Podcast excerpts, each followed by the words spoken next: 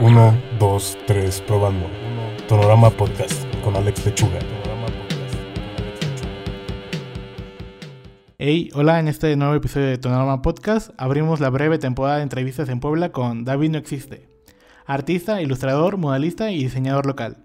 En esta ocasión hablamos sobre estudiar artes plásticas, el síndrome del estudiante, exponer, no conformarse, los golpes de realidad, festivales, colectivos, anécdotas, así como la búsqueda constante de subir de nivel y qué se viene en el futuro, si el coronavirus nos lo permite. Va, va, pues ese es el primer episodio de Tonorama Podcast aquí en Cholula, Puebla. Y nuestro invitado es David No Existe. Hola, ¿qué tal? Mucho gusto, saludos a todos. ¿Qué onda, David? ¿Cómo estás? Aquí, jugando de local esta vez. Pues me siento bien, eh, a excepción de, pues, quitando todo esto de la pandemia, el pánico que nos tocó vivir para ir a Costco. Sí. Perdimos tres artistas. Perdimos tres artistas, una lástima, los vamos a extrañar a todos, como quiera que se llamen. Los recordaremos en la posada. Los, recordaremos en, los créditos. En el montaje de la posada. En el montaje final les haremos una pequeña ahí, un homenaje, ¿no? Pues, eh, un poquito de introducción para la banda que a lo mejor no toque no tope a la chamba de David no existe, que creo que es muy raro si son fuera de Puebla. pues David no existes como modalista, ilustrador, artista, eh, bastante buena onda, pero pues cuéntanos un poquito del background. ¿Quién es David no existe? ¿Realmente existe? Fíjate que no, no sé, pues eh, mi nombre real, eh, el que me pusieron mis papás es David Hernández Ramos, ah, soy originario de aquí de la ciudad de Puebla. estudié artes plásticas, igual también aquí en Puebla, en el centro de Puebla y pues me llevo dedicando a esto de pues de la ilustración. Ya tiene como unos 5 años aproximadamente no cuando salgo de la universidad es cuando ya pues tomo como muy muy real la carrera de, ilustrador. O sea ya venía haciendo yo unas cosas en, en, cuando estaba estudiando pero ya es cuando estoy fuera de la universidad que ya lo tomo como pues un trabajo no y esto del mural eh, lo llevo haciendo aproximadamente como unos dos años. Mira, fíjate que es nuestro primer invitado que estudió artes plásticas. ¿Ah, sí? Hasta el momento había sido puro diseñador. ¿Sientes, bueno, tú estás muy conectado en la parte que también es diseño gráfico y lo has ejercido. ¿Sientes que sí te afectó a lo mejor no haber estudiado diseño gráfico o pues en, al final de cuentas? En realidad yo estudié diseño eh, previamente, antes de... previo a estudiar artes plásticas estudié una carrera que se llamaba diseño y producción publicitaria en la horrenda, horrenda UPAEP. Saludos, Universidad Autónoma de Puebla. Me imagino que tiene menos 5 estrellas en la Tiene, tiene de hecho, en realidad, si, si investigas, está como nombrada como las de las peores universidades de México, güey. o sea, así es como la UNAM, la UPAEP, así están como en polos opuestos, ¿no? Pero bueno, saludos, UPAEP. ¿Y en qué momento fue como que ese salto de, ah, pues estoy estudiando artes plásticas? Estoy estudiando precisamente diseño, güey. Sí, fue como. Yo solo estudié un semestre ahí. O sea, fuera de eso, la, carrera estuvo muy divertido, ¿no? O sea, conocí gente que ahorita sigo llamando amigos. Eh, he tenido muchos proyectos con las personas que conocí ahí. O sea, fuera, fuera de, de cómo es la, la UPAEP como tal, cómo está llevada. La gente que conocí en la carrera es increíble. Varias de las cosas que, de, de las, de, más de las materias que tomé ahí, me han servido partes de eso como hasta el día de hoy. Pero sí me di cuenta de que no era lo mío, ¿sabes? O sea, como estuve todo ese semestre como no completo, no lleno, como que dije, ok, si puedo terminar esta carrera, pero definitivamente no me va a hacer feliz o al menos no me voy a sentir completo, ¿no? Entonces... Vas a sentir que fueron cuatro años de nada. ¿No? sí, ajá, voy a sentir que, porque, por ejemplo, también cuando entré a la carrera conocí a una chica que había estudiado medicina, se había echado creo que unos 3, 4 años de medicina, de hecho ya nada más le faltaba creo que un año, una cosa así. Y la mora dijo, ¿sabes qué? Voy a estudiar diseño y producción publicitaria, que es la peor decisión que puedes tomar, ¿no? Dejar tantos años de medicina, una carrera de verdad, a, pues, estudiar producción publicitaria, ¿no? Pero bueno. Entonces, pues sí, yo dije, ¿cómo necesita más el mundo? ¿Un, ajá, un, diseñador, güey, un publicista o un doctor, no sé, ¿no? Sobre todo en estos tiempos, pues, yo creo que sí necesito una lona, ¿no? Para, para decir... Recuerda bueno, lavar las ajá, manos. ajá, recuerda lavarte las manos, ¿no? Tal vez los doctores es lo que ocupan en esta vida, Un ¿no? Como publicista. un publicista, ¿no? Un, güey que, que, que imprima lonas, güey, ¿no? Y no, güey, solo tenemos doctores, güey. Y los que tenemos están en paro, ¿no? Saludos, guap. Eh, Pero, ¿qué onda? ¿Cuándo fue? O sea, estudiaste artes plásticas, pero en- dentro de artes plásticas ya sabías que querías. ¿Ya habías hecho modal? ¿O ya habías hecho ilustración? ¿O fue como hasta que terminaste y fue que. Ah, existe este mundo de que te pagan por dibujar? Pues cuando me metí a diseño, o sea, ya desde que había entrado a diseño, como que yo siempre estaba inclinado hacia el dibujo, ¿no? O sea, como que esa era mi, mi intención, dedicarme a algo donde yo todo el tiempo podía estar como dibujando y bajando ideas a través del dibujo. Entonces, yo pensé que el- esta carrera iba a estar muy enfocado hacia eso, ¿no? Pero la verdad es que no, no era tanto así, era más, efectivamente más enfocado hacia la publicidad, que está bien, si eso es lo que te interesa, está bien. Solo que para mí no, no era como algo que me, me, me- me llenara de satisfacción al final, y sabía que no lo iba a hacer al final de, de la carrera y cuando me dedicara a eso tal vez. Entonces, sí era como algo que yo sí estaba como muy mentalizado, no necesito hacer esto. Entonces cuando yo salgo de la carrera y, y empiezo a estudiar esto que es artes plásticas, sí fue como un cambio totalmente, ¿no? O sea, de repente de estudiar algo que yo decía como, "Ah", ¿sabes? Llegar a la escuela es, no, esto, este- esta materia, ¿no? ya Este me está profe". pesando la mochila. Ajá, ¿no? Pero no era realmente la materia y no era realmente la universidad un poco, sino era la, la, la, la- en general todo, como, esta insatisfacción muy cabrón, ¿no? Entonces, cuando, cuando cursé el primer sistema, el primer semestre de artes plásticas, dije, no, de aquí, aquí es, aquí, is the way, ¿no? Entonces, eh, sí tuve materias como, como la del, el- no sé si llegas a entrevistar en algún momento de tu podcast a Conejo Muerto, que fue de los eh, maestros que fue ma- los que más nos aventaron a hacer cosas, ¿sabes? Desde el primer semestre te dicen, güey, tú puedes hacer esto y no nada más, o sea, por ejemplo, lo, lo que me gustó mucho de, de la carrera es que, te, te- por ejemplo, gente como, como, como Conejo Muerto, Ángel Chanes, sí te empuja y te dice, eh, no, no solo es dibujar, ¿sabes? No solo es ilustrar, no solo hay pintura, güey, puedes hacer esto y escultura y agarrar esto y tomar la lápiz, ir acá, ir allá y pedir permiso. O sea, fue como el primer vato que nos dijo, güey, ustedes se pueden activar, nada más es como cuestión de que ustedes quieran. Y estuvo muy chido porque, por ejemplo, al menos en, en el primer semestre, igual como a mitad de la carrera, él, él nos, nos, dio nuestra primera chance de exponer como colectivamente, de manera colectiva, ¿no? Entonces para nosotros sí fue como, wow, o sea, yo pensé que iba a ser mucho tiempo después en la carrera, no sé, quinto, sexto, después de la carrera que íbamos a poder exponer. Y obviamente pues eran eh, cosas horrendas lo que pusimos, ¿no? Pues éramos primer semestre, ¿no? Nadie sabía nada. Pero como experiencia está chido. Como experiencia está increíble porque... Una vez estaba dando una plática en la Wadi, en media, Sí. y después de mí iba un maestro de la Universidad de la Wadi de Artes, y él decía de, no, pues yo siento que es un conflicto que los alumnos ya quieren exponer desde el primer, segundo semestre. Pero yo personalmente me entré en conflicto con lo que dijo porque es como, ¿por qué no? O sea, que empiecen a ver cómo es el, el exponer, por qué esperarse a terminar la carrera y buscar el espacio para exponer, porque no mejor, si tú ya tienes experiencia en esto, pues guíalos a eso. Sí, yo, yo creo que hay, por ejemplo, es como algo bueno y algo malo, ¿no? Eh, no, no algo malo, sino como, como experiencia está muy bien, pero sí también puede ser como engañoso, ¿no? Es como de, ah, pues con esto que, que ya hice ya es suficiente para exponer, ¿no? Que a veces es lo que yo le llamaba el síndrome de del estudiante de artes plásticas, ¿no? De, a mí me pasó y vi como a otras personas les pasaba también.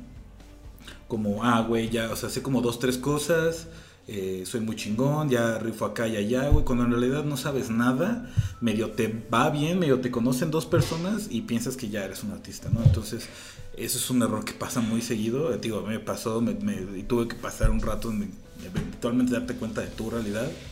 Pero te digo, es algo muy de estudiante, es algo súper de estudiante, no estar tan alejado de la realidad. Pero te digo, yo creo que si lo tomas como experiencia y es como, ¿sabes qué?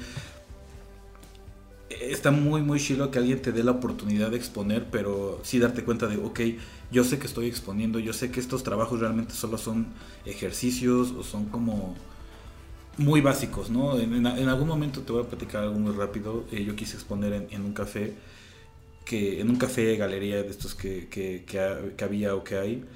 y yo llegué pues con en el momento con, con los dibujos que en ese momento estaba haciendo y dije, no, se quiero hacer una expo y acá. Y, lo- y me dijeron, es que sabes que está como un poco escolar.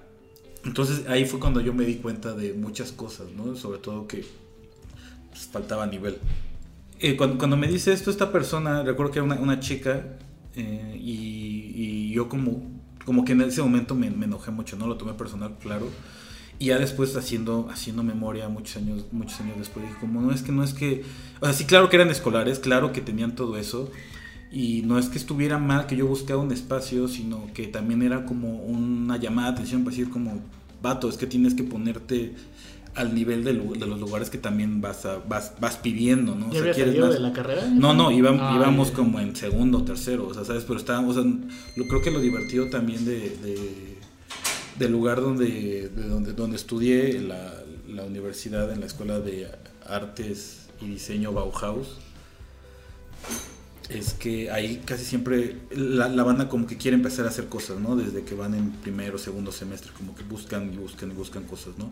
Entonces nosotros también nos subimos como ese tren. Entonces, eh, es esta, eh, tenían- tenemos, teníamos o tenía eh, estas personas que están en la universidad como esa intención, ¿no? De estar buscando espacios y así. Entonces, digo, cuando esta, esta chica me dice esto, como que me doy cuenta de, ah, no, es que hay que seguir trabajando, ¿no? Entonces creo que fue algo bueno, como seguirme motivando a no, no, no conformarme ¿no? con lo que ya tengo, sino seguir avanzando, ¿no? Que es lo que en algún momento platicamos con... eh, cuando, cuando, me, cuando me hiciste la pregunta de que si me sentía cómodo con la línea que estaba manejando, yo te dije, pues creo que nadie, ¿no? O sea, creo que siempre estamos en la búsqueda de, de, de mejorar, de aprender nuevas técnicas, eh, me- mejorar lo que ya tenemos, conocer cosas nuevas, ¿no? Entonces, fue lo, fue, me sirvió muchísimo eso, ¿no? Como para crecer y, y, por ejemplo, estando en la carrera, pues ir encontrando mi camino, que definitivamente fue como en el dibujo y después en la ilustración, tanto pues más análoga, más tradicional y después digital y eventualmente el mural. ¿Cómo fue ese, ese paso de empezar a descubrir nuevas cosas y empezarte a quitar el miedo de...? Porque yo recuerdo cuando pasé de hacer las Sí. cosas a mano a digital ya como que muy divertido y es como le pico aquí, le pico aquí y sale chido, pero ya luego es como ves las piezas atrás y es como, ah, qué feo estaba, pero es como esos pasos que te ayudan a mejorar, ¿no? ¿Tú cómo sentiste ese rollo? Pues siempre he sido muy renuente de repente con los cambios, entonces para mí fue como, o sea, yo- mi opinión con la ilustración digital era como, "Ah, es que se pierde mucho, yo no hago eso, el vector, ah", ¿sabes? Como, yo era Soy un como- clásico. Ajá, soy, soy, soy un clásico tradicional, ¿no? Entonces yo tenía, te digo, es que esa actitud de estudiante, ¿no? Muy limitada. Entonces, ya eventualmente tuve, tuve eh, la fortuna de tener un, un maestro muy chido en Photoshop, que era un vato. Por ejemplo, es que ese, ese profesor nos daba clases a los alumnos de artes plásticas y a los alumnos de artes, de artes plásticas y de diseño, ¿no? Entonces lo que estaba, lo que estaba chido de él es que él nos enfocaba la clase hacia de un lado un poquito más libre, ¿no? O sea, el primer, el primer día de clase nos dijo, ¿saben qué? Es que yo les voy a enseñar como lo mismo que estoy dando como en diseño, pero a ellos como que se los doy enfocado un poquito más al área eh, pues de, de, de trabajo, ¿no? Elaborado, o sea, como que sus ejercicios van a ser un poco más elaborados como hacia el trabajo y el de ustedes va a ser un poquito más práctico, ¿sabes? Dinámico. Entonces estuvo bastante chulo porque nuestros ejercicios estaban como igual que los de ellos, pero los de ellos sí tenían como un fin. No era como para generar, no sé, membretar algo, un producto. Salida, ¿no? Y ajá, tenía, ajá, y el de nosotros no, o sea, simplemente era como un, esta es la herramienta, ustedes al final del día o la semana nos, nos van a, me van a entregar algo con esto, ¿no? Entonces para nosotros, o al menos para mí, me sirvió muchísimo porque, una, en esa clase, esa era de Illustrator, eh, esa clase eh, me, permitió tener mucha libertad y experimentar a la hora de, cambiar el dibujo, o más bien adaptar mi dibujo análogo tradicional hacia lo digital. Entonces ahí fue donde realmente no es que él me haya enseñado como a, a ilustrar o a dibujar de manera digital, sino que muchas de las herramientas que él me mostró las fui adaptando a mi trabajo. Entonces esa libertad que él me dio definitivamente siento que me ayudó mucho a crecer. Siento que si me hubiera limitado o si lo hubiera llevado como más hacia el diseño, yo no es que me- no lo hubiera hecho, sino que me hubiera tardado más. Entonces para mí sí fue una, un gran apoyo y una gran herramienta que haya enfocado él así la clase, ¿no? Entonces pues se lo agradezco mucho. ¿Y cómo fue ese golpe de realidad? Ah, ya, bueno, sí, esa era la pregunta, ¿verdad? Ese golpe, pues fue, te digo, como un poco complicado porque yo sí tenía como esta, este pensamiento tonto, te digo, de estudiante, como de, ah, no, yo no creo en el vector, yo no sé, ¿no? Entonces, cuando tomo, tomo esto y me doy cuenta de que puedo hacer cosas con otra herramienta, es como, no, no nada más es, ah, ahora es más fácil, ¿no? Ahora puedo imprimir otras cosas, otras cosas, sino como una otra libertad, ¿me entiendes? Como puedo ahora tener ahora mi, universo de posibilidades se abrió un buen, ¿no? Puedo hacer un buen de cosas. Puedo ya trabajar Illustrator, puedo trabajar Photoshop, puedo como eh, aventarme hasta, por ejemplo, trabajos de diseño. O sea, a partir de esa, de esa materia y cuando eventualmente estudié Photoshop, fue que yo empecé a también trabajar como diseñador ya pues mm, formalmente.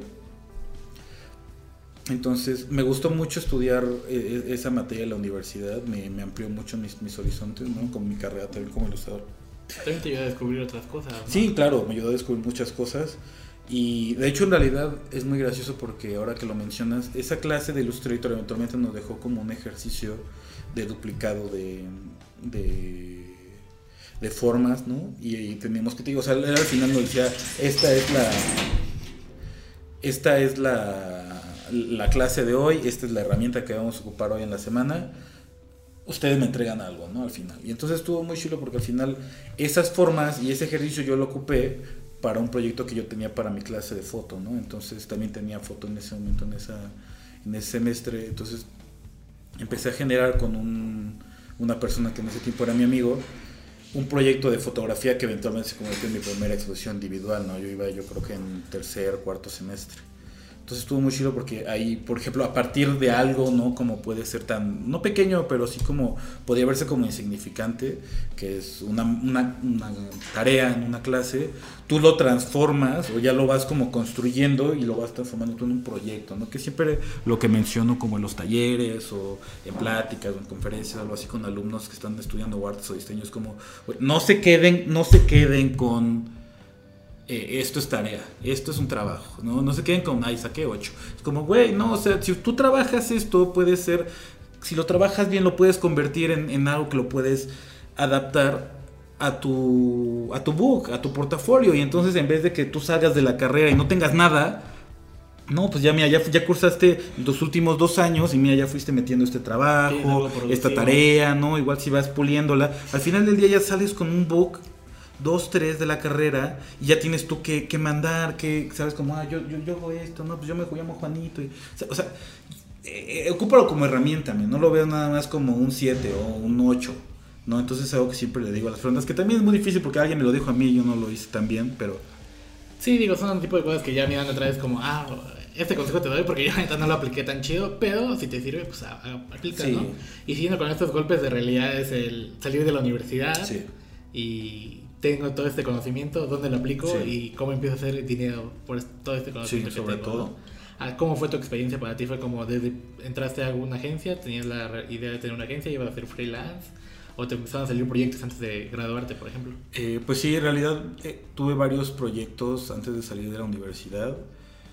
Eh, tengo un buen amigo, se llama Enrique Rivera. Él es dueño de, de una empresa aquí en Puebla, se llama La Gran Bodega es como una... Bueno, es que tú, tú eres de Cancún y gente de fuera de Puebla nos escucha, es una especie de Chedragui, eh, ya sabes, tienda de autoservicio. Entonces, pero creo que están aquí en Puebla y están empezando a expandirse muy loco, ¿no? Entonces, en algún momento... Como David no existe. Como David no existe, efectivamente, somos barcas hermanas. Entonces, en algún momento él me, me encargó como varios trabajos de diseño y fue como en realidad fue como muy, muy, muy chilo también porque en ese momento yo tampoco me sentía tan seguro de realizar ese tipo de trabajos, ¿no? O sea, también fue él, yo creo que él y su empresa, como que, que tuvieran él también el, esta, pues, en general, como, como, como, como, como no libertad, sino como apoyo libre, decir, sabes que yo, yo confío en ti, confianza, esa era la palabra, o sea, yo tengo esta confianza en ti, ¿no? O sea, porque me conocía de años, le caía bien, entonces fue como, sabes que yo creo en ti y yo, quiero, yo creo que tú puedes hacer este trabajo, ¿no? De diseño. Entonces yo la verdad, quizás en ese momento yo no me sentía capaz porque dije, chale, pues es que voy en la universidad, ¿no? O sea, apenas estoy aprendiendo ese tipo de cosas, pero dos cosas, ¿no? Una, creo que sí puedo. Y dos, necesito dinero, ¿no? Entonces, pues sí, en la universidad pues uno no, no tiene todo el dinero del mundo. Entonces, lo vi por estas dos cosas, ¿no? Y por estas dos al, final es como vas haciendo las cosas, ¿no? Creo que puedo, lo necesito, creo que puedo, necesito, puedo, necesito. Va de la mano, ¿no? Va de la mano muchas veces, ¿no? Entonces, al final cuando tú crees que no puedes hacer algo, necesitas como algo que te motive, o sea, no necesariamente dinero, ¿no? Pero vas tú como motivándote con lo que necesitas. Y también cuando uno está apenas saliendo o está en la universidad, como que todas esas chambas dices, es una oportunidad. Sí, claro. Y ya cuando lo ves atrás es como, mm, esta chamba que me están pidiendo, a lo mejor alguien que nunca la hizo en la universidad tarda tres días y yo me lo he visto en un día, por ejemplo, ¿no? En un ejemplo exagerado. No, no, sí, por supuesto. O sea, definitivamente con esa chamba y con otras de ese tiempo las, las veo y digo, vaya, me tarda demasiado, ¿no? Porque obviamente no tenía esta experiencia de cómo resolver problemáticas, ¿no? de cómo, cómo ajustarme, cómo tener una agenda de trabajo. Y pues ahora pues sí tengo más gastos, ¿no? Entonces sí hay que tener maneras de cómo resolver ciertas problemáticas. Y sí, o sea, yo creo que esa fue de mis primeros como trabajos en la universidad. Tuve, tuve otros también eh, de diseño, eh, pues logos, um, ¿sabes? Eh, igual también como negocios pequeños, pero que sí, yo creo que ese fue como el más importante. Y entre chambas y cosas que iban saliendo, ¿cuándo fue tu primer acercamiento al mural?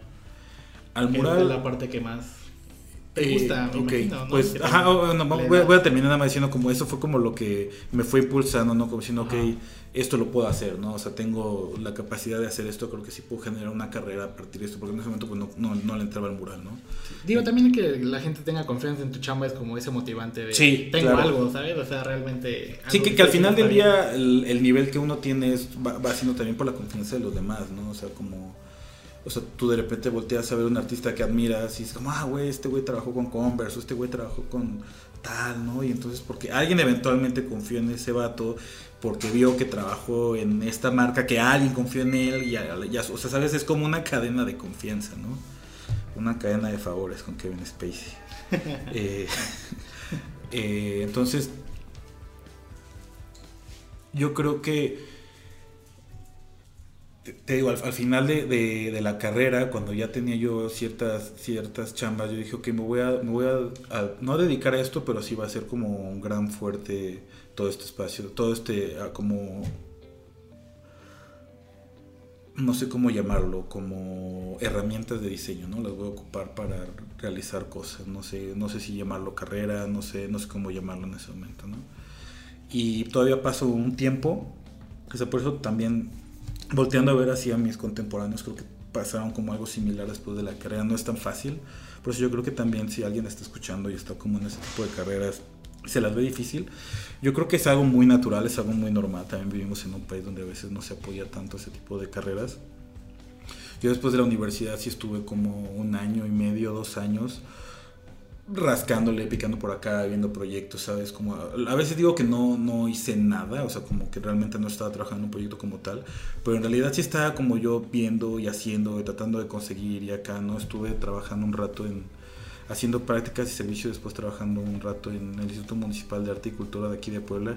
Sí, ya sé, vendido, vendido, dinero del gobierno. Pero por otro lado como el instituto robó muchas cosas, yo le robé muchas cosas también al instituto, no lo puedo admitir públicamente también en Instagram, pero las cosas que me robó el instituto también yo se las robé a ellos. Eh, y entonces yo aprendí muchas cosas también ahí, ¿no? Eh, yo estaba en el área de exposiciones y aprendí pues de, un poco de montaje, eh, conocí un par de artistas que, eran invitados, ¿no? Como sus procesos, Igual vi cómo estaba la mecánica de muchas cosas y en algún momento cuando eh, eh, eventualmente trabajé ahí dando unos talleres y es en este proceso cuando estoy igual como buscando mi camino es que vamos a hacer mucha publicidad aquí, no, pues, tú sabes que voy a mencionar. No hay problema. Ok, va. Igual y como puedo decir el nombre. Va, va a sonar el pi. Ajá, va, va, está bien. No, está bien. Les voy a mandar un saludo. No, no me acuerdo qué año era, tal vez era 2016, eh, y por ahí debe venir la fecha, también no es tan importante. Eh, pues sale la convocatoria de Ciudad Mural Cholula. ¿Qué? ¿Qué dijiste? Perdón. No, está bien, arróbalos, arróbalos. Arroba, arroba colectivo tomate. No, la, yo, yo no tengo problema No, no, ni yo, ni yo, ni yo. De hecho, me gusta hablar de ellos porque la neta, era No, lo que sí, andaba hablando sí. con Chiqui de que él no pasó por esa etapa del Sí. colectivo, pero nosotros que estábamos entrando a lo de Celina, nosotros todos nos conocimos en el Sí. colectivo, ¿no? Y sí nos sirvió como esa pequeña escuela de, ah, pues conozco 25 artistas de golpe y les aprendo a Sí. todos, ¿sabes? Sí, creo que, bueno, ahorita creo que vamos a ampliar un poco más sobre el tema, solo doy como esa pequeña introducción. Entonces, Un poco de comedia Un, un poco de comedia, claro. Creo que todo esto en realidad es comedia. No estudiar artes plásticas es una comedia. De cuatro años. De cuatro, no, Un acto de- cuatro años, güey. No, no, ya van como diez, güey. Entonces, digo, yo encuentro esta convocatoria. Ya había escuchado hablar del proyecto. Mando solicitud, quedo. Y pues es aquí en Cholula, ¿no? Y mm, fue una experiencia bastante, bastante chida, muy interesante. Nunca he vivido algo igual, ¿no? Igual a lo que comentabas, con unos artistas de, de muchos lados de México, algunos fuera del país. Estuvo muy divertido porque al menos en esa vez pues conocí a gente que pues sigo siendo amigos hasta la fecha, ¿no? A Liz, a Ocean, ¿no? A, a Edge, Eusebio, Tinta, ¿no? Mu- Muchos compas que hasta el día de hoy me, me llevan muy chido. Chepe, también lo conocí ahí, arroba Chepe Chepe. Te amo, Chepe. Y salen estrellas así en el, en el efecto. No, conocí mucha banda bien chida y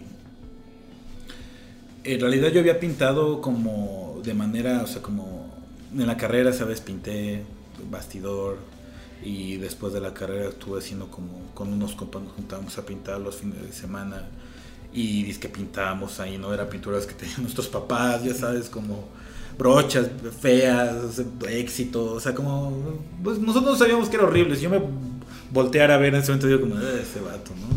Pero sí era como nuestros experimentos y queriendo pintar un mural con lo que teníamos, no realmente no teníamos ni dinero ni materiales, solo teníamos ganas de pintar, ¿no? Entonces, eso es- esa era toda mi experiencia del mural, no solo era solo sabía que era algo que me llamaba la atención. ¿Cómo sentiste ese cambio entre... Estuvo muy loco. Fue, fue, fue algo que en algún momento yo sí le comenté a, a, a, a Sofi cuando, cuando ella trabajaba ahí. Como, güey, es que está muy, muy loco cómo es este cambio de no tener, en este- no sé si decía producción, pero como no tener nada de apoyo, ¿no? Como, o sea, en ese tiempo teníamos una escalera de madera, no sé, ya después te vas acostumbrando, ¿no? Pero pues en ese tiempo solo tenías como escalera o te subíamos los centaviques, ¿no? Ya pintabas. Ah, ya que alguien te apoye con unos andamios, te dé pintura, ¿sabes? Como que te dé todo este, esta pues, producción, si te cambia el panorama, o sea, como que sí me sentí como, wow, o sea, eso está muy loco, ¿no? O sea, hay gente que supongo que está en niveles muy acá, que esto le pasa todos los días, ¿no? Pero en ese tiempo, pues yo sí lo veía. De, muy de estar pintando con la brocha, la peor brocha que puedas Sí, encontrar, con sí, una que sí, dando, no, pues en ese proyecto nos dieron como así muchísimas brochas, ¿no? Yo estaba como, ah, ¿no? Parecía Navidad. mochila, Sí, ya, claro, la- claro. Eh, sí, sí me llevé bastante, bueno, aquí fuera de broma y, y no tan broma, arroba colectivo tomate, eh, de, de ese proyecto, pues sabes que eso va pintura, ¿no? Al final del día no te acabas toda tu pintura. Yo lo que hice pues fue como juntar varios, varios litros de eso y pues los puse como en, en unos de yogur, ¿no? Que me dieron la, la en, en, en la casa donde hicimos este proyecto, donde fue este proyecto aquí en, en Santa María Xixitla, creo que sí se llama. Que en realidad todavía seguimos siendo amigos de esa casa, si, si llegan a ver esa transmisión o si llegan a escuchar esta transmisión, saludos.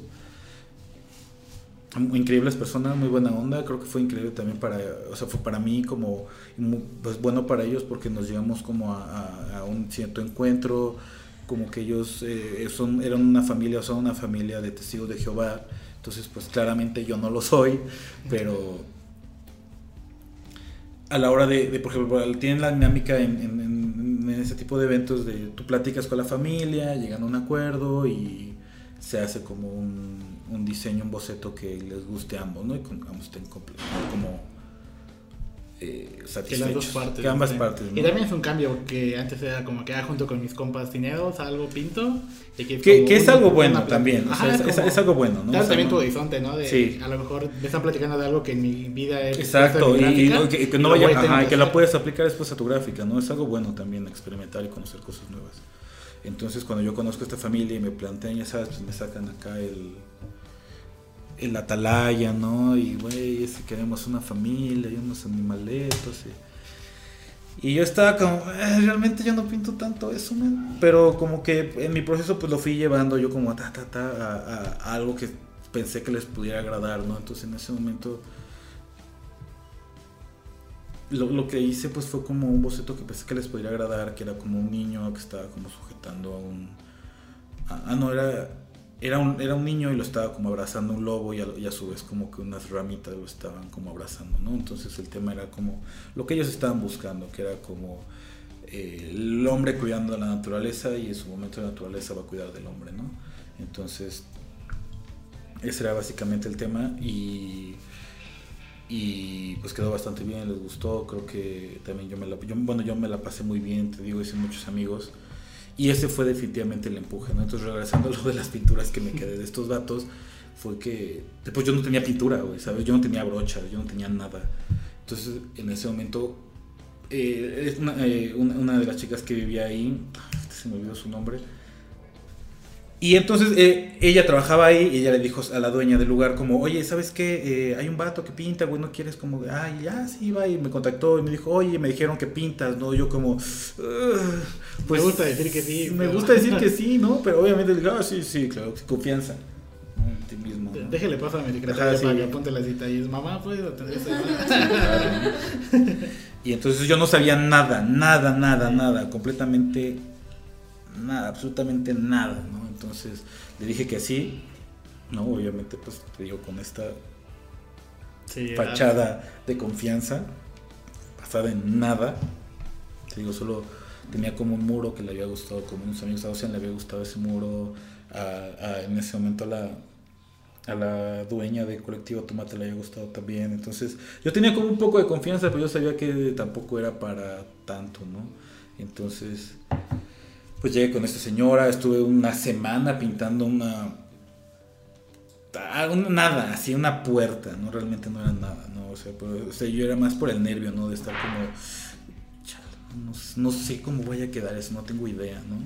Y ya al final terminé y lo vi y dije, ah, muy bien, ¿no? El amor dije, ah, muy bien, ¿no? Aquí está tu dinero. Y yo, ah, muy bien, o sea, sí es, Sí, es de verdad. Sí es de verdad, ¿sabes? O sea, esto se puede... Es real, ¿no? Y, y de ahí para adelante, o sea, ese fue como mi primer chamba pagada de mural, ¿sabes? Pero yo creo que sí también fue como... No... A partir de, te digo, participar en ese proyecto, ¿no? Y a partir de ese proyecto, pues conocí a esta chica que a su vez me presentó a la persona ya. Entonces, en realidad son una serie de conexiones que tú vas haciendo a partir de tu trabajo, ¿no? O sea, la- hay, hay como cosas que te pueden ayudar, pero al final del día es que tú un día te pares y digas, ¿sabes qué? Aquí está. Aquí estoy y quiero trabajar en esto, ¿no? Entonces, es ponerte las pilas y trabajar. Entonces, yo creo que eso fue lo que más realmente me gustó del mural, ¿no? Como- Y, y de ahí vinieron varios más proyectos con el colectivo. Estuvo Monterrey, que fue donde la primera que escuché de la persona llamada David no existe. Ah, sí. Sí, vaya. porque Liz había ido al proyecto Sí. y me dijo, ah, pues a este artista, me tocó colaborar con David Ah, no sí. Que justo antes de empezar el podcast vi el video de esta entrevista y todo es como la juventud se veía. Ah, sí, güey. No, tengo como 10 kilos menos en ese video, maldita sea, güey.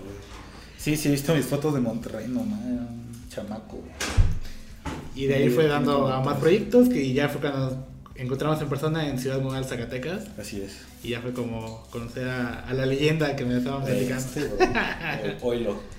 Y, y estuvo chido, ya había visto tu gráfica. Usualmente cuando trabajaba ahí en el colectivo era de salía el cartel y era, ah, voy a investigar todos los artistas que van a estar.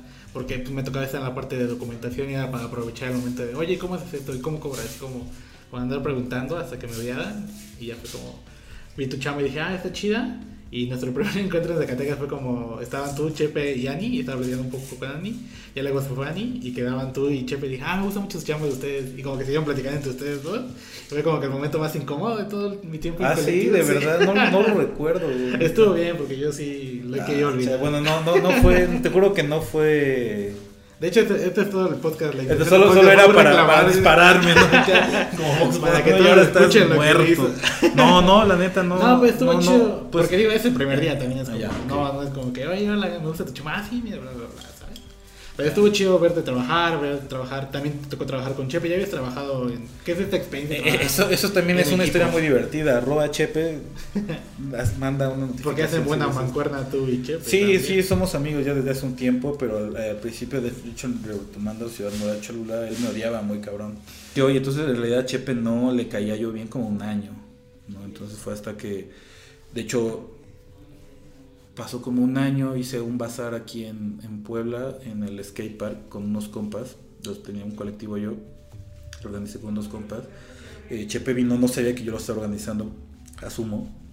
Entonces de repente veo que Chepe está así en, el puesto que en ese tiempo yo andaba con, con una chica y le dije, oye, tienes que conocer este men, ¿no? Esta, esta cosa es increíble. Y entonces yo me acerco a su mesa y lo saludo y digo, Chepe ¿cómo estás? Sí, Chepe estaba así, güey. o sea, según yo su cara estaba como X, le digo, Chepe, güey, ¿cómo estás? No más, carnal, no más. Güey, está bien chido este sticker, güey. No más, te lo cambio por este, ¿no? Y bueno, o sea, Ya llévatelo, pero. Sí, ¿no? Y yo me fui con el pensamiento, porque además lo, lo puse en mi celular, güey, o sea, lo, lo- lo puse en mi celular porque dije, este güey me cae muy bien, pinta muy chido, es mi amigo, ¿no? Lo puse en mi celular así como está este. Y pasó un año, fuimos a Zacatecas, ya platicando así, güey, y digo, estábamos platicando normal, y eventualmente el vato me dice, pues la neta es que me caías muy mal, la realidad me encagabas, güey. Y yo, ¿cómo? Aquí podemos ver en el cuadro que le se rompió mi corazón muy, muy loco, güey, ¿no? Porque el vato me dijo, güey, es que de Ciudad Mura no me caías bien. Y luego hiciste eso en, en el bazar, güey. Y me robaste un sticker, güey.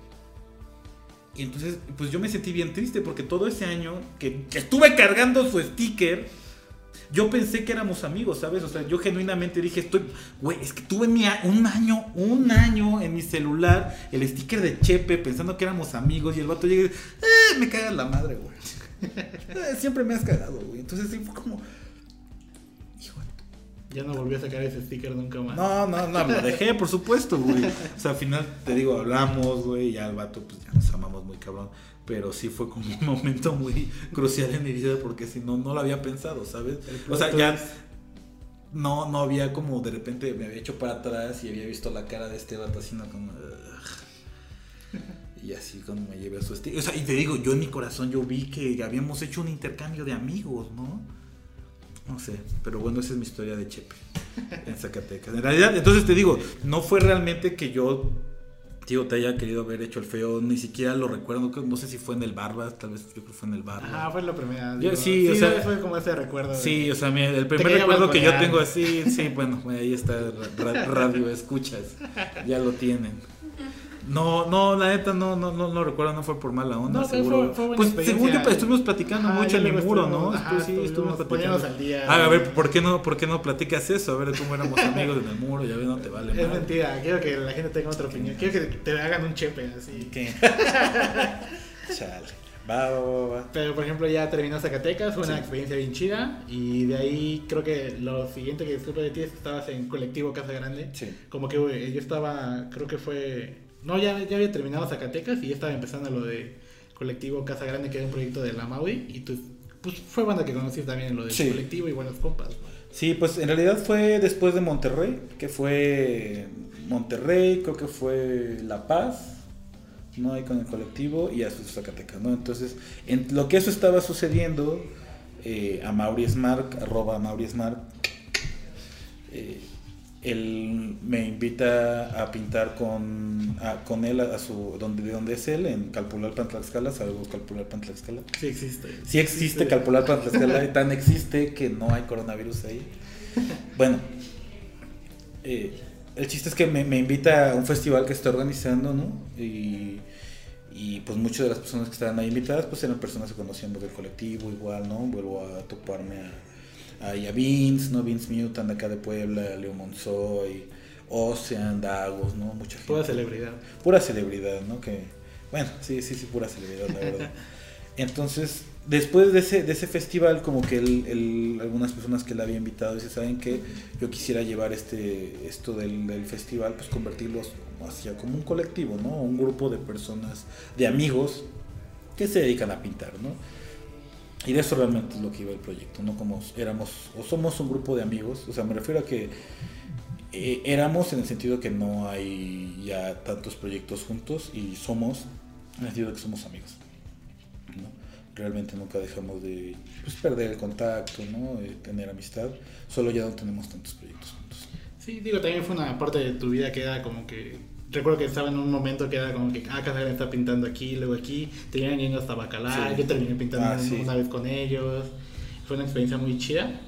¿Y tú cómo te sentiste como en esa parte? Porque también pintaban en el Meeting of Styles de la Ciudad de México. Sí, eso fue como el segundo año. Sí, estuvo, estuvo muy chido porque, por ejemplo, a partir de, de pues, empezar a juntarnos con estos compas, eh, ya lo empecé a sentir más real, ¿no? Esto de los murales. Entonces fue como unos años muy locos de, ah, pues ve a Monterrey, ah, pues ve a Zacatecas, ¿no? Ah, pues, y entonces con el colectivo Casa Grande, pues sí hubo oportunidad de viajar a pues, algunos lados, ¿no? A Jalapa, fuimos a Teciutlán también. eh, Bacalar. A Bacalar, ¿no? También, eh, pues todo Chetumal en general estuvimos conociendo en ese proyecto. Y Bacalar, pues definitivamente se convirtió en uno de mis lugares favoritos ever. Muy lindo Bacalar. Entonces fue como, también te digo, aparte de, tener clientes o algo así, es como tener amigos que también confíen en tu trabajo, ¿no? Entonces yo siempre voy a estar muy agradecido con Amauri por haber dado, me, haberme dado esa oportunidad y haber creído en mí, en mi trabajo y haberme dado ese como empujón de vamos a hacer esto, compa, ¿no? Y vamos a hacerlo juntos, ¿no? Entonces de repente ya tener un equipo, que al final, eh, como lo que estaba platicando en algún momento con Ocean, es como también tener una organización de amigos es muy difícil, ¿no? Eventualmente quisimos hacer otro festival, nadie podía, todos teníamos chambas, entonces por eso eventualmente el, el colectivo se fue como, ya sabes, diluyendo, pero al menos el tiempo que estuvimos juntos nos aprendimos un buen de cosas, eh, estuvimos haciendo varios proyectos juntos, pintando y sobre todo aprendiendo, fue lo que más me llevó esa experiencia, ¿no? Y eh, todos ellos me caen muy bien, ¿no? En ese proyecto estábamos Paola Vilibala, Leo Monzoy, Amphibian. estaba ella también, eh, obviamente pues estaba Mauri, ¿no?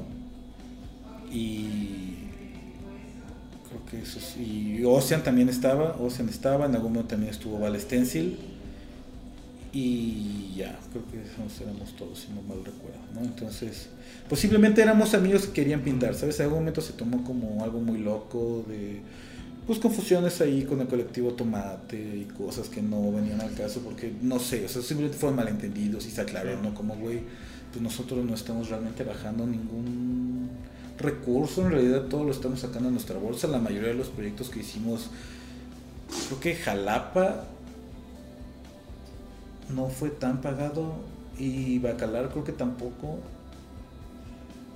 Entonces sí eran muy, muy eventos muy autogestivos, no que era realmente como, ah, güey, qué chido pintar allá, vamos, ah, güey, qué chido pintar allá, vamos, ¿sabes? Y, y vamos juntos, ¿no? Entonces éramos como, como amiguitos que iban a pintar. Haciendo la vaquita. Haciendo la vaquita para ello, ¿no? O sea, en algún momento creo que eh, Paola se vio súper buena onda, nos consiguió como descuento en nuestros boletos para ir a Quintana Roo, entonces era como, ah, no, sí, vamos, ¿no? Entonces ya como pues, de la feria que te ibas a gastar en tanto, pues ya mejor te la ahorras, o sea, era como nos íbamos siendo paro, ¿no? Y creo que al final del día todo lo que logramos hacer en ese año y medio, dos años que estuvimos juntos, pues fue lo que fue construyendo nuestro book, nuestro currículum como artistas.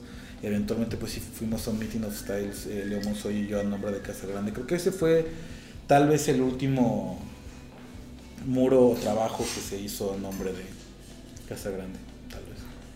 Y siguiendo como esa línea de. Pues terminó lo de colectivo Casa Grande. Bueno, no terminó, me imagino que fue como diluyéndose, Sí. como estaba diciendo. Ya empezó a llegar como a, a este estas palabras que también platiqué con Chiquis de What. Ok. What are destinations. Ya había escuchado, porque tú, bueno, yo estaba aquí Sí. en What, ya luego entraste tú, como a tiempo después, ¿cómo fue ese, el antes de entrar, el después de entrar a What? ¿Has sentido algún cambio? ¿Qué es para ti también formar como parte de What? Y si quieres explicar también para ti qué es World Art Destination. Ok. Pues yo la primera vez que escuché acerca de Art Destination pues fue en Cholula, cuando conocí a Liz. Eh, fue un día que ambos llegamos tarde a comer, no sé si Liz se acuerde. Eh, creo que nada más, pues creo que estaba Tomás Darío, no me acuerdo quién más estaba, y pues estaba yo comiendo con Liz, entonces pues la conocí, me contó de lo de Netflix, me contó como varias cosas, y en algún momento sí me contó de, de Watt, ¿no? De las personas que conocía, los eventos que habían hecho, y dije, dale, qué loco, ¿no? En ese tiempo creo que me había dicho que sí la había puesto como un poco en pausa. Y creo que esa conversión la retomamos hasta hasta Monterrey, que fue cuando colaboramos juntos y ya pues me habló de, de, pues, de sus hermanos, de cómo estaba llevando lo de lo de la, agencia, que en ese tipo pues solamente era en, el Caribe, ¿no? Y pues sí, claro, se me hizo muy interesante, dije, qué loco, hasta creo que fue como a partir de Zacatecas, ¿no? Que pues ya creo que Liz también conoció muchos de los artistas que eventualmente formarían parte de el renacimiento de Wad o de la segunda o tercera etapa de Wad, no sé cómo llamarlo, que pues, pues son todas estas personas que hemos conocido, ¿no? Eh, Ratus, Chepe, tú, bueno, no, tú llevas más tiempo, ¿no? Dagos, Leo Monzoy, ¿no? Argeo, ¿no? Toda, toda esta, Aguas, ¿no?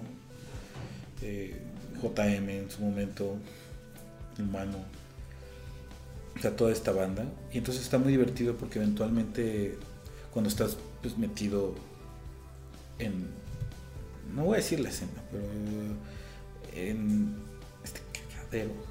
No, no, estás metido en este... Puedes decir lo que sea. No, no, está bien, no, eso no, no, también no, no quiero, igual lo, lo escucha mi mamá. Saludos mamá, arroba, arroba, arroba mamá. Mamá no existe. Arroba mamá no existe. que te diste como nada como Anechi, güey.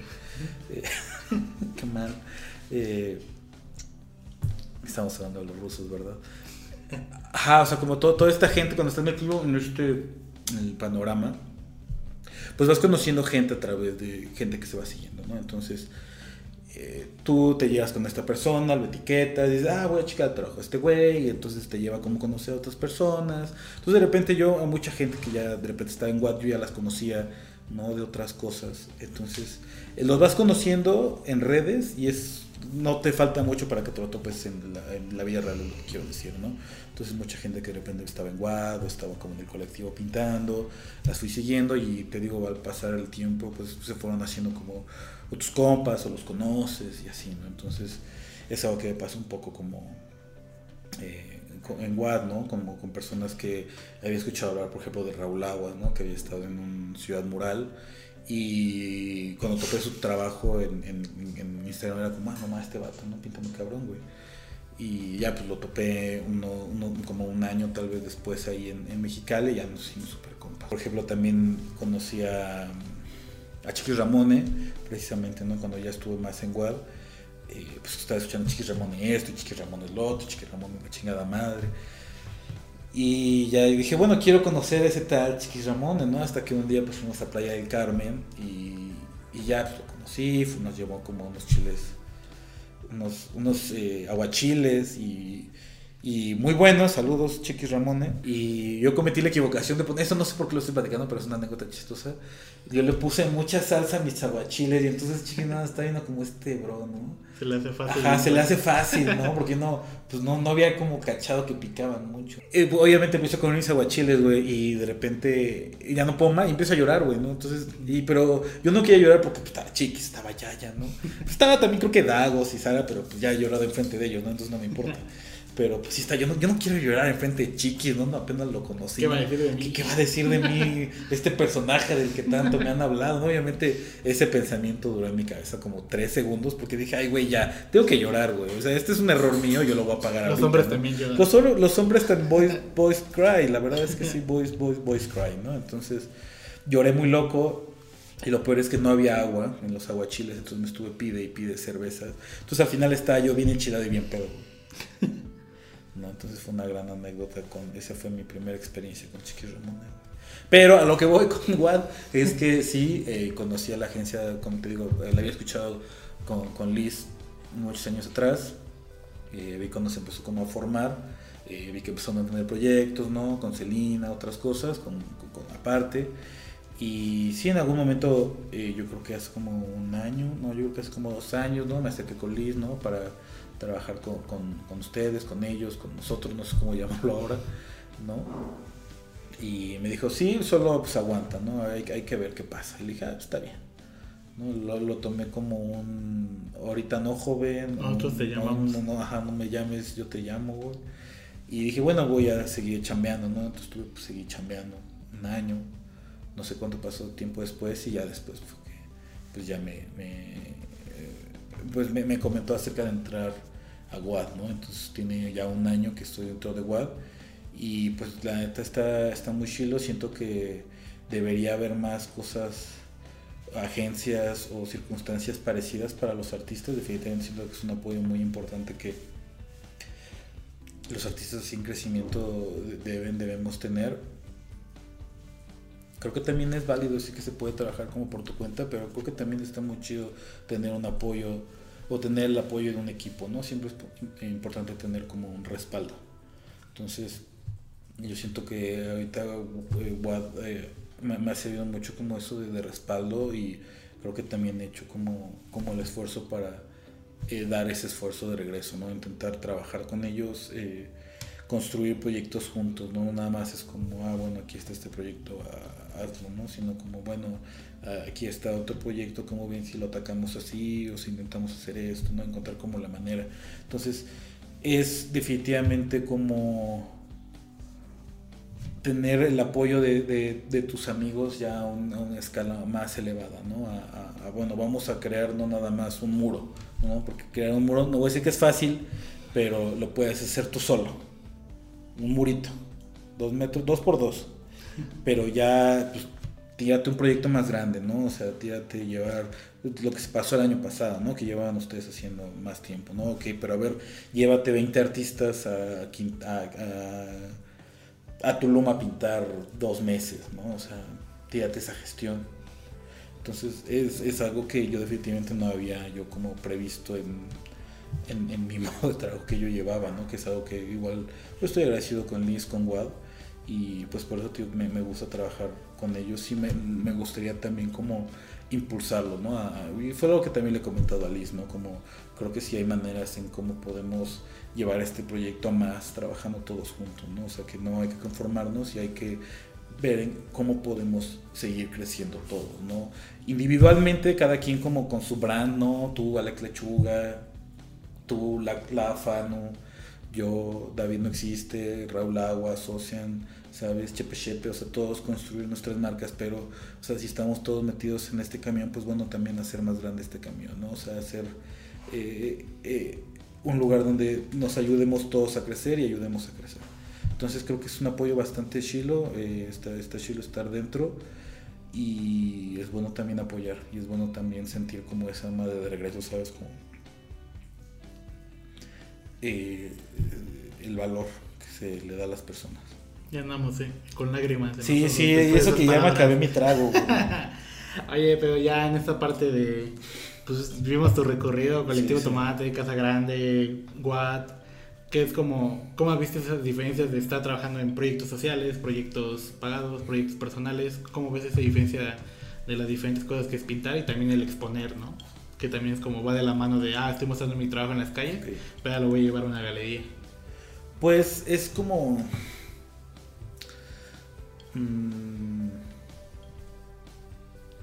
un poco, no complicado, pero por ejemplo yo que estudié artes plásticas, o sea, digo, no es por ver más o menos, ¿no? Siento es como desde mi punto de vista muy particular. Como estudiar artes plásticas, en, realidad al final de la carrera tu, tu logro, tu, lo que tienes que lograr es hacer una exposición individual, ¿no? Lo que busca la carrera, así se llama la última.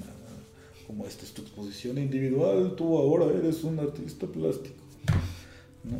Y que lo que es una pendejada, porque en realidad es lo que te comentaba, comentaba hace rato, ¿no? Como, pues la idea es que vayas tú y vayas sumando cosas, ¿no? Porque, te digo, ya al final, muchos de nosotros, del, los que estábamos en esa generación, ¿no? Zarro, eh, Kimil, y ya al final de la, de la, de la carrera teníamos tres exposiciones individuales, ¿no? No sé, unas dos, tres colectivas.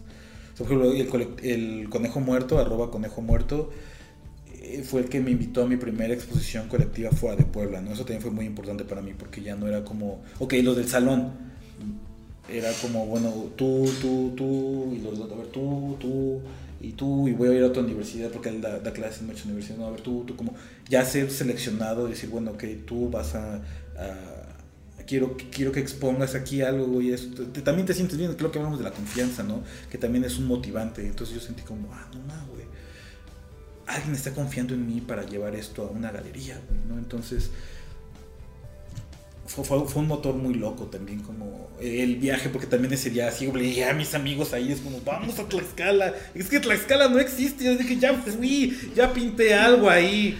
¿Cómo? No me digan que no existe, ¿no? Ya, hay un cómics, fui a un cómics, compré pintura ahí, hay cómics en Tlaxcala.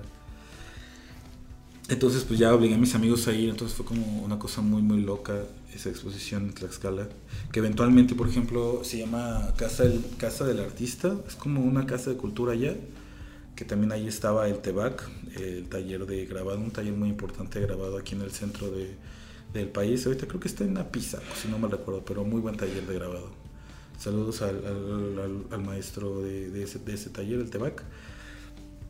Eh, increíble taller, increíble lugar también para exponer, solo que eh, se tuvo como muchos cambios de, dirección, entonces pues ya al final ya no estaba la persona con la que fuimos. O lo que estoy platicando, lo que estoy platicando esto es porque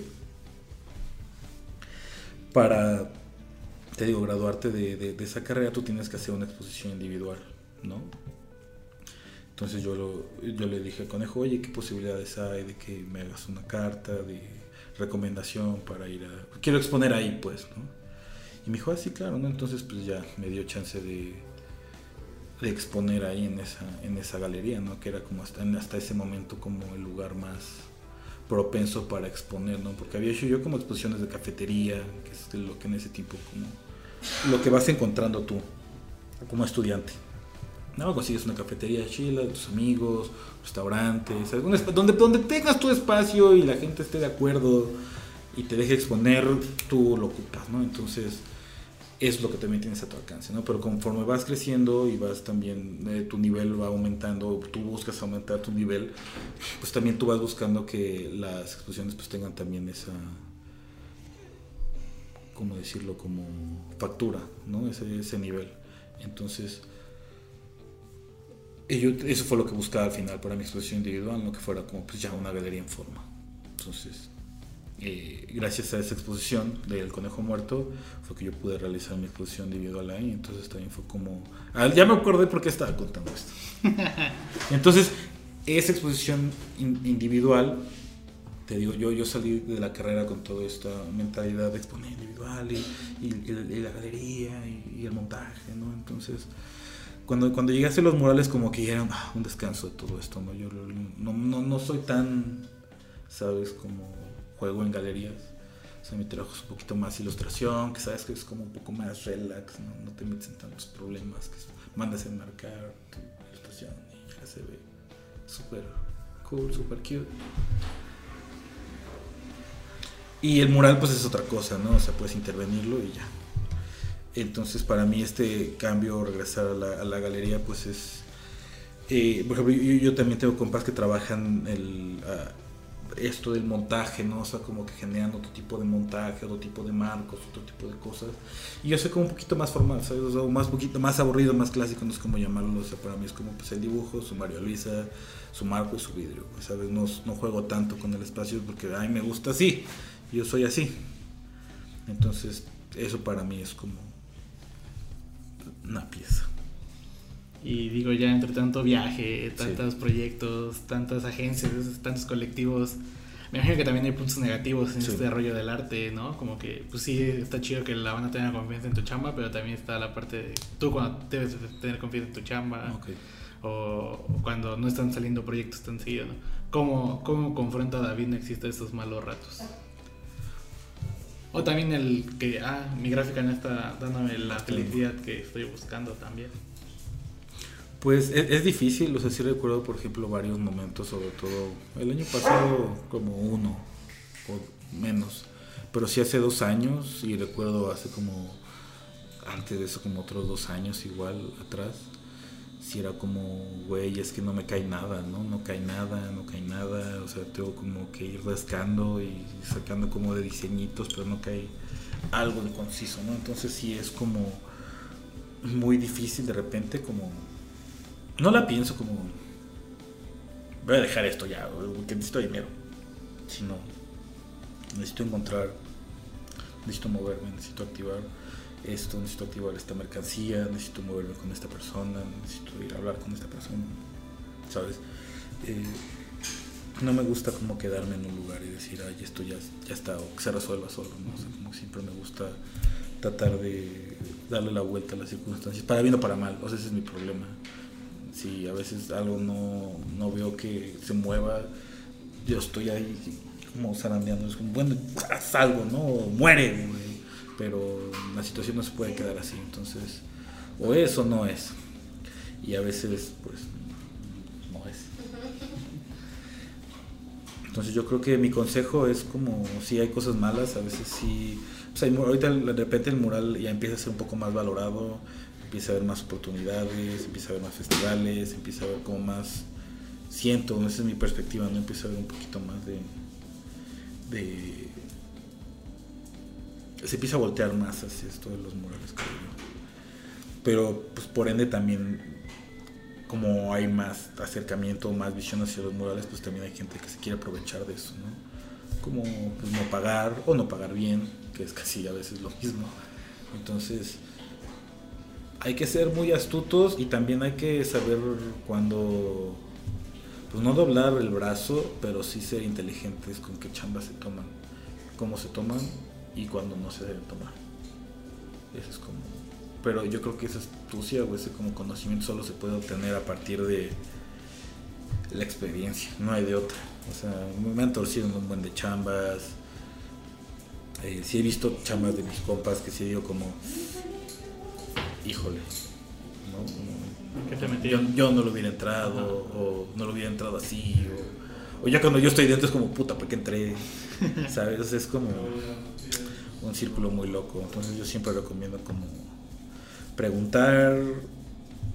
Ah, y ahorita como en todo, toda esta movida ya hay como gente que conoce, que se dedica a eso, ¿no? Entonces preguntar como, como decía en el canal 5, ¿no? A quien más confianza le tengas, ¿sabes? Como, oye, ¿cómo cobro? Ah, pues hace esto. Ese sería como mi consejo, ¿no? Preguntar, buscar personas que sepan. Yo al menos en, cuando doy un taller, pues siempre ofrezco al final la posibilidad de de que me contacten, ¿sabes? Como de, ah, pues saben qué, o sea, este es como el taller, esto es lo que vimos hoy, y pero pues no se queden con eso, ¿no? Al final del día eh, siempre pues les dejo una tarea que es de honor, ¿no? Que es como, bueno, hagan este, esta tarea, me la mandan, la checo, platicamos y ya, ¿no? Pero ya queden ustedes hacerlo, ¿no? O sea, también ni yo se los voy a exigir, ni nada, ¿no? Entonces, y la otra es como si algún día tienen dudas o me quieren preguntar algo, quieren que les facilite algo, y si están mis posibilidades y mi conocimiento, pues les ayudo. Porque creo que también eso es muy importante, ¿no? Como no subirse en un pedestal, subirse en tres tabiques y dártela de acá del artista más acá. Porque una, nunca lo vas a hacer. O sea, nunca vas a ser el más chingón de la habitación. Y si lo eres, güey, estás bien pendejo. Y la otra es si crees que es así, güey, voltea a tu alrededor, ¿no? O sea, ten tantita, escapa un poquito de ti, ¿no? Entonces creo que también es bueno ayudar como a la banda que está empezando, o sea, porque pues tú, también estuviste ahí, ¿no? Entonces, eh, pues da herramientas, platica, igual a veces yo sé que es abrumador, o sea, sí me ha pasado que de repente sí me escribieron una vez eh, en la noche, güey, ya en las 12, y dije, no, ay, güey, ¿cómo hago esto? Y digo, ay, carnal, o sea, no es por mala onda, pero ya me voy a dormir, güey, ¿no? Ya estoy terminando de ver esta película, no voy a detener Westworld 10 minutos para contestar tu pregunta y ver qué quieres, porque, eh, o sea, está bueno este capítulo, ¿no? Tal vez matan a Anthony Hopkins.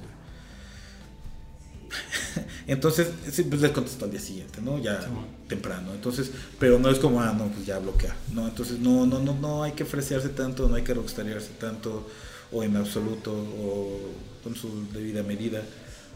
Pero, pero, o sea, eso es como para la banda, ¿sabes? Como cuando tienes que mostrarte al público, no ser chido, ser abierto, ser buena onda. Pero, por ejemplo, también yo creo que es un buen momento cuando estás con un cliente, cuando tienes que vender, que sí tienes que tener, tienes que eh, pararte bien y decir, güey, yo soy tal, yo hago tal cosa. Y, y, este es el valor que tengo, ¿sabes? O sea, yo, yo, yo cobro esto, güey no te parece, pues no se hace, ¿sabes? Pero sí, eso también requiere un chingo de experiencia, requiere un buen de experiencia el negar una chamba, güey. Entonces creo que es también algo que solo se puede hacer con... con... con trabajo. O sea, cuando eres joven, pues sí aceptas todas las chambas, es como, te voy a pagar tres pesos, va, ¿no? O sea, y todo, todo lo vas agarrando, güey, ¿no? Y es muy triste, o sea, yo, yo sí lo recuerdo, yo sí lo viví, güey. Y de eso estuve bien un rato, pero sí llega un momento en el que también tu nivel te dice como...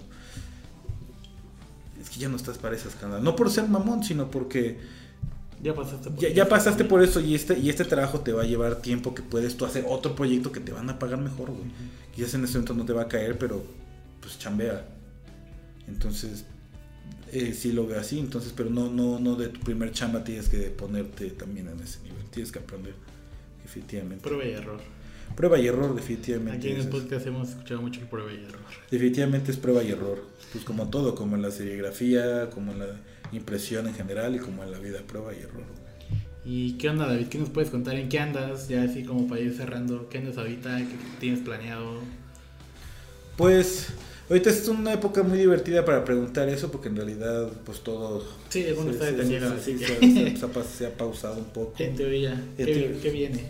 En teoría pues quiero sacar ahorita nueva, nueva mercancía, quiero aventarme a hacer un par de cosas que no, no había intentado para vender, como pues son sorpresas, ¿no? pero son cosas que no había yo aplicado mi gráfica en, o sea, quiero sacarla desde, pues, desde mi producción, ¿no? Ajá, ¿no? Entonces sacar un poco de mercancía diferente, Ah, igual, por ejemplo, tengo pues ilustraciones que he estado trabajando desde finales del año pasado hasta ahorita que no he podido también como sentarme, acomodar, porque una cosa es tenerla y otra cosa es ya sacarlas, ¿no? Entonces, acomodarlas, tenerlas listas y decir, bueno, que eso ya se va a emoción, hacerle su difusión apropiada.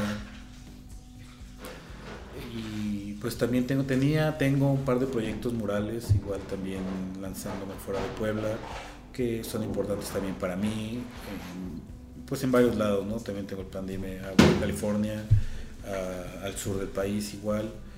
Y pues tengo igual, hay otros proyectos que están como pausados, algunos dentro de Puebla, otros fuera de Puebla, que quisiera ver si se pueden retomar después de toda esta paranoia y pandemia loca zombie.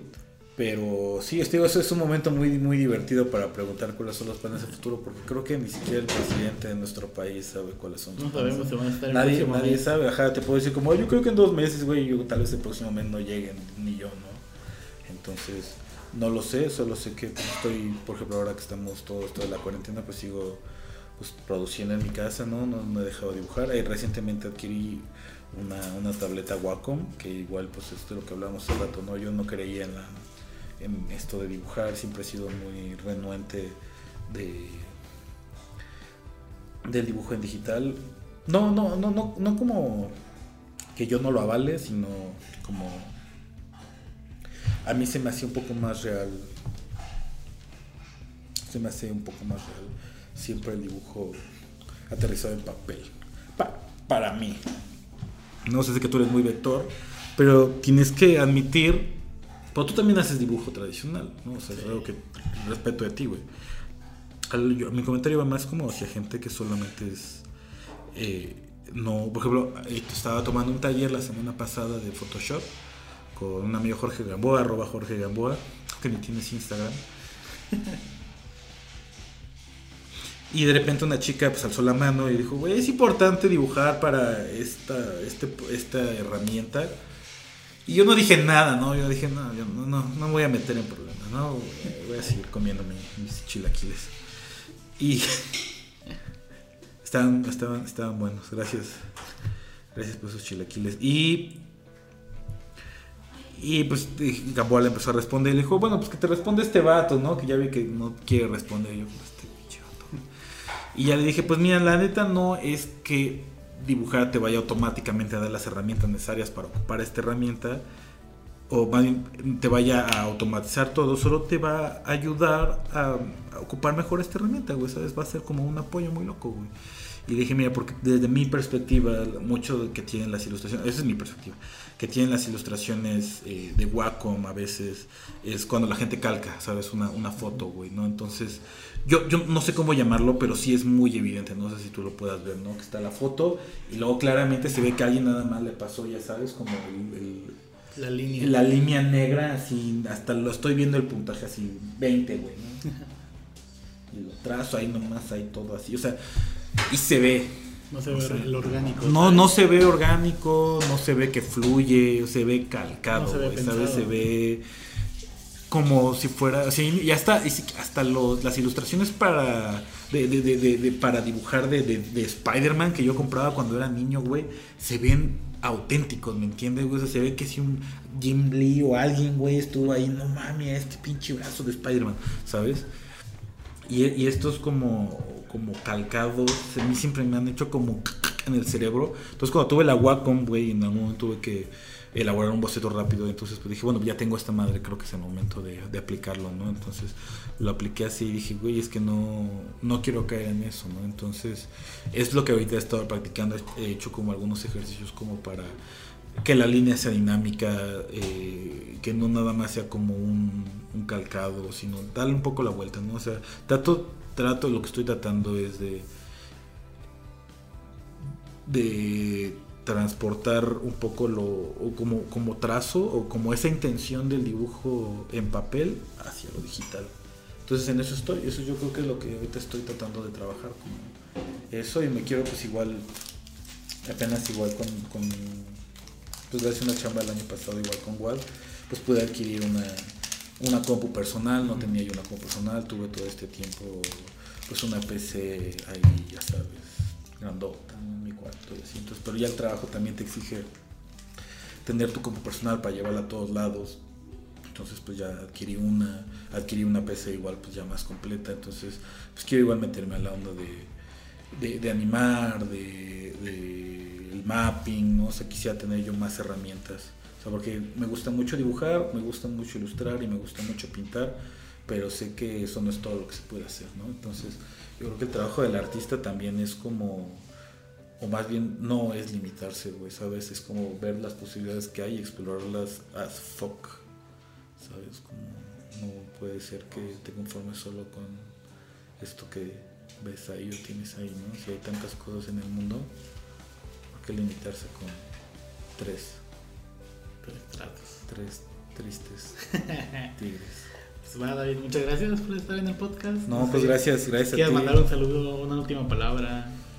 Pues no, nada más te quiero agradecer mucho por, por invitarme a tu, a tu podcast, ser el primer eh, invitado a tu podcast De esta temporada. de de esta temporada cuarentenesca. Creo que va a ser un poco difícil, pero pues me siento muy, muy, muy bien de estar aquí contigo. Pues recordé varias cosas que, que no, no tenía presentes definitivamente, ¿no? Lo Casa Grande. eh, Pero digo, cada encuentro estaba chido. También nos volvimos a topar en Bacalar. Sí, estuvo bien, estuvo muy chido. bien, sí. Luego en Celina, Ciudad de México, nos volvimos a topar. y sí, también estuvo chilo. Sí. Sí, pues estuvo muy bien, te agradezco mucho que me hayas invitado, también es bueno de repente pues bajar todas estas cosas y pues espero que a alguien le sirva, ¿no? También de repente soltar un chiste u otro es bueno para reírse en el alma. Y ya, pues nada, espero que, que- que haya servido de algo esto, espero que igual también eh, haya estado buena nuestra plática, no nada más sea algo muy aburrido y pues espero igual si se puede en algún momento volver a platicar y colaboremos en una ilustración que tenemos pendiente que espero que podamos sacar en algún momento de ¿Qué cosas no tenemos pendientes? Sí, desde así ya tenemos varias cosas pendientes, tenemos el tiempo ahora. Pues nada, es, muchas gracias por, por invitarme a tu podcast, de verdad, muy, muchas gracias y espero que en algún momento pues igual y, y vayas al mío, si es que yo logro hacer un mío antes de morirme. Eh, sigan mi podcast, todavía no tiene nombre, pero próximamente va a haber un podcast. ¿De qué es el tema, David? Ya el tema son dos temas, en realidad es cine y música. ¿sabes? El cine es como, me gustan mucho las películas. En, en general, ¿sabes? Como me gusta mucho ver películas. En realidad creo que me gusta más ver películas que dibujar. No me arroben, solo así es. Perdón, WAD, perdón, Colectivo Tomate, así es. Me gusta ver más películas que hacer cualquier otra cosa. Y, me, y más, y yo creo que la segunda cosa que me gusta más que ver películas es hablar de películas, ¿no? Entonces, pues me gustaría como de repente poner un tema y, eh, también tengo compas que le gusta mucho ese, eh, eh, hablar de eso, ¿no? De, y quejarse al respecto o, o discutir algo curioso una película o hablar sin cesar una película, que es algo que también hago. Desgraciadamente le ha tocado a Fando en un par de ocasiones, le ha tocado con Star Wars, para bien y para mal, más que para mal. Cultura general. Cultura general de Star Wars. Entonces topar ahí a alguien en universo de Star Wars y te va a platicar una historia. Y de eso va más o, más o menos el podcast, ¿no? De, de cine, datos curiosos, películas eh, viejitas que puede ser que conozcas o puede ser que no. O que te animes a O que te animes a ver una película, ¿no? Igual recomendaciones de alguien, de algún invitado, estás invitado cuando eso vaya a suceder, si sigues en Puebla. Y pues la otra parte que va a ser música, ¿no? Que va a ser como, pues, algún disco que me guste, alguna banda que conozca, si es que llega algún invitado, bueno, ¿a ti qué música te gusta? Ah, pues este, pues hablamos de un género. Eh, y recomendación como de, ah, esta banda la escuché en una fiesta y me gustó este disco y tírense este disco, ¿no? Yo creo que está bien. O, datos curiosos de una película. Por ejemplo, me gusta mucho 24 Hour Party People, no sé si la, si la conoces. Ah, bueno, a ti te va a latir mucho porque es de... Es una película, no, no es tan biográfica, es una falsa biopic, biopic, no sé cómo se le diga, de Tony Wilson. Es el productor de La Factoría, ¿no? De Joy Division. Bueno, ese güey que firmó a Joy Division, a Happy Mondays, después New Order, ¿no? Toda esta como escena, ya sabes, de, de Manchester, ¿no? De finales de, de los 70, principios de los 80 y pues los 90 también. Pero obviamente sí está, o sea, está fantástica en el sentido de que no está convencional como, no sé, la otra película de Joy Vision Control, que está como un poco más, está más aterrizada, ¿no? O sea, es blanco y negro, todos son serios, toda la película, creo que no hay ni una broma en la película y en esta de Tony Wilson todo es, todo es broma, ¿no? O sea, solo hay una parte muy divertida que te voy a contar para que la veas. Hay una parte en la que Tony Wilson empieza a recordar una historia en la que está él en un concierto de los Buzzcocks, si no mal recuerdo. Creo que sí son los Buzzcocks, güey. ¿Sí son los Buzzcocks? Creo que son los Buzzcocks, güey, la verdad no me acuerdo. Y él está viéndolos y, y llevó a su morra y de repente pues este güey como que empieza a coquetear con una morra y en la siguiente escena está su esposa buscando, ¿cómo está? Y ya le dice, no, pues creo que salió, güey. Y ya va y hay como una combi, güey, y abre la combi y está este güey pues con las dos morras, ¿no? Y le dice, ah, güey, esto no está pasando, ¿no? Obviamente pues estaba pasando. Y ya la morra así pues se va bien encabronada y, y ve, creo que al bajista de los Buzzcocks, güey, se lo lleva al baño y pues se lo, se lo echa, ¿no? Entonces Tony entra a buscarlo, a buscarla, ¿no? Y ya este, le dice, güey, ¿has visto a mi esposa? Le dice, no, pues la vi con este güey, con el de los Buzzcocks, ¿no? Y entonces ya el güey entra al baño y los ve. Y entonces el güey voltea a la cámara y le dice, ¿sabes qué, güey? Siempre. No sé, no sé si esto pasó. Porque la verdad, pues sí estaba yo muy descontrolado esa vez. Entonces, siempre que tengas que elegir la verdad o la leyenda, pues elige la leyenda, ¿no? Que es más interesante. Entonces, pues ya como que lo separa, ya sabes, el güey se quiere hacer el rudo. Y pues el vato toca los buscos, ¿no? Entonces, pues obviamente se lo madrea, ¿no? Entonces, pues Tony Wilson ese día acaba sin esposa y todo puta en un baño de Manchester que pues debe ser asqueroso.